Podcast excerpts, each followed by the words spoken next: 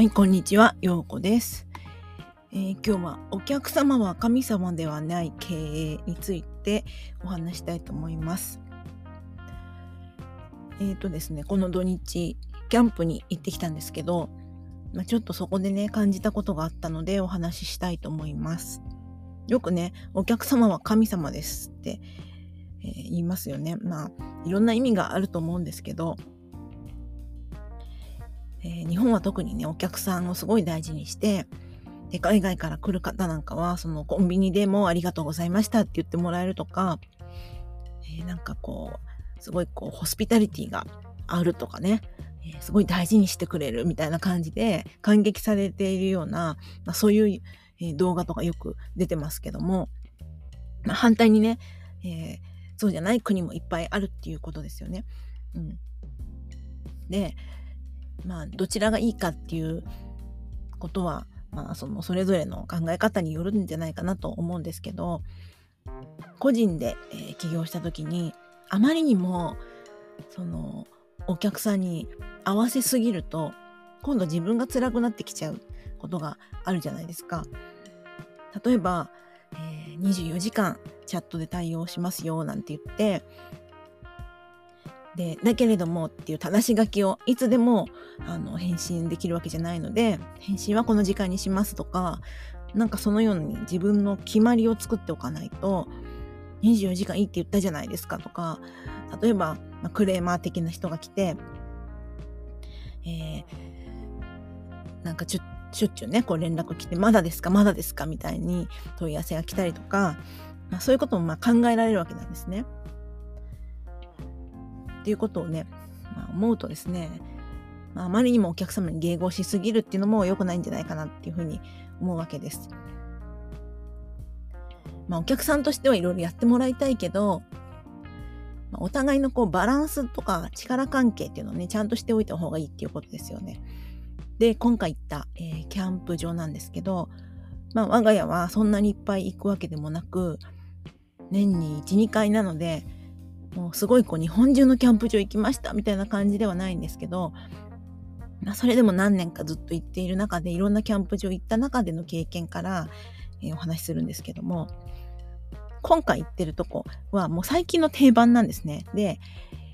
1泊1万円結構高いんですよキャンプ場としては。本当に安いとこは1000円ぐらいで、えー、泊まれたりするのでだけどもなんでそこがいいかっていうとまあ、いわゆる高規格で、あの、サイトがすごく広いんですね。車プラステント、タープ、さらにもうすごいスペースがあるみたいな感じで広いんですよ。で、それが借りられるとか、あと何といっても大浴場と、があるんです。大浴場がある、そういうこう、キャンプ場にあるところってほとんどこう、あんまり聞かないんですけども、ですごい綺麗なんです。なんていうかぬるぬるしてないっていうか、すごい綺麗なんですよ。そあのお掃除が行き届いていて、それで、まあ、シャワーもあって、シャワーもすごい綺麗で、コインシャワーですね。あとはキッチンとかおトイレも、ものすごい綺麗で、ゴミ一つないし、虫もいないですよ。普通ね、こう、まあ、キャンプ場のトイレとかと、あの、キッチンって虫だらけみたいな感じのまあそれでおトイレとかもちょっとお尻浮かせなくちゃ気持ち悪いみたいなとこもある中むちゃくちゃ綺麗なんですね。で、まあそこのあのポリシーとしてはうちはそのお客さんを神様お客様は神様ですっていうふうにはやってませんっていうふうにまあちょっとこうクレームがついたような低評価のレビューがあった時にはっきりとその、え、キャンプ場の方は書いてるんですけどで逆にそのような横柄な態度を取られる方は受け入れ側としても不愉快ですのであのいらっしゃらないで結構ですみたいなことを書いてあるんですね。はっきりしてるんですよ。でそれだけこう自分たちがお客さんを選んでるっていうことなんですね。だから私たち起業をやる人にとってもですねそうやってあの最初はモニターさんを募集してまあ、誰でも来ていただいてで悩みを聞いてっていう段階は必要ですけどもある程度言ったらば、まあ、うちはこういうお客さんをターゲットにしてるんであなたはちょっと違いますよみたいなことをねあの打ち出していかないと誰でもやってるとやっぱ自分がきつくなるんだろうなっていうふうに思います。で、まあ、そこの私がすごいいいなと思っているのはそういうふうにしてる入り口はハードルが高いんですね。入り口は誰でもいいわけじゃないですよと。実際にそのファミリーじゃなきゃダメとか、いろいろこう規約があるんですね。何家族以上はダメとかあるんですけども、でも一切、一旦入ってしまうと、あのその売店っていうのがあるんだけど、その売店にすごいこうかゆいとこに届くラインナップで物が置いてあるんですよ。あの、スティックのお砂糖、ドリップコーヒーももう1個、1個から変えたりとか、歯ブラシとかね、それからホットケーキミックスと卵と牛乳がバラバラでそれぞれ変えたりとか、あとまあ子供のそのファミリーキャンプ場なので、子供が飽きてくると、なんかこうちょっと駄菓子的なものが欲しいっていう、でお店が近くにあるわけじゃないので、まそういうちょっとしたお菓子だとかね、そういう子供も楽しめるもの、プラス、えー、大人もちょっといいワイン飲みたいなって言って、ブリュッと白、赤のそれぞれの有機ワインっていうのが売ってるんですよね。で日本酒もあったりとかもうなんかねこう大人も楽しめるし子供も楽しめるっていうラインナップになってるんですね。うん、でアイスが1本いくらで売ってたりとかねそういうファミリーを楽しませるっていうそういう結局お客さんが欲しいっていう風な声があったんだと思うんですよ。あれないの？みたいな。で、それを取り入れて、まあ、結局お客さんが喜ぶ風になっているっていう。お客さんの声を全く聞かないわけじゃなくって、お客は選ぶけれども、選んだ先にはちゃんと、あの、お客さんがいいようにやってくれてるわけですね。あとはそのサイトの広いんで、えー、例えば123ってこう区画があったらどこにその人入れるかっていうのもそのお子さんが多いところはキッチンの近くとかお子さんがちっちゃいところはね、キッチンの近くとか、あとまあ大人だけだったらちょっと遠くてもいいから広いところとか、なんかそういう風にうまく調整してるらしいんですね、話を聞くと。私もいろいろこうインタビューしたんですよ、その働いてるお兄さんに。そしたらね、そうやって教えてくれたんですけども、なるほどと、すごい考えてくれてるなっていう感じで、そう、だからそれでお子さんが多い人は多いんですけど、ターゲットが明確なので、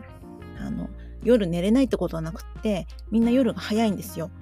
だからあの割と子供が早く寝る時間にはもう消灯して静かになってあ,、まあ、あとちょっと大人がパチパチとあの焚き火をしながらなんか静かにやってるみたいな感じなのですごい安心感もあってね。のいいキャンプ場だなって、うん、思ってます。はい、ですごくこう個人のビジネスやる人にも応用は効くというか参考になるあの事例なんじゃないかなって思ったので今日お話ししてるんですね。やっぱりあのいろんなお客さんをウェルカムにしたいんだけどいろんなお客さんをウェルカムでやっちゃうと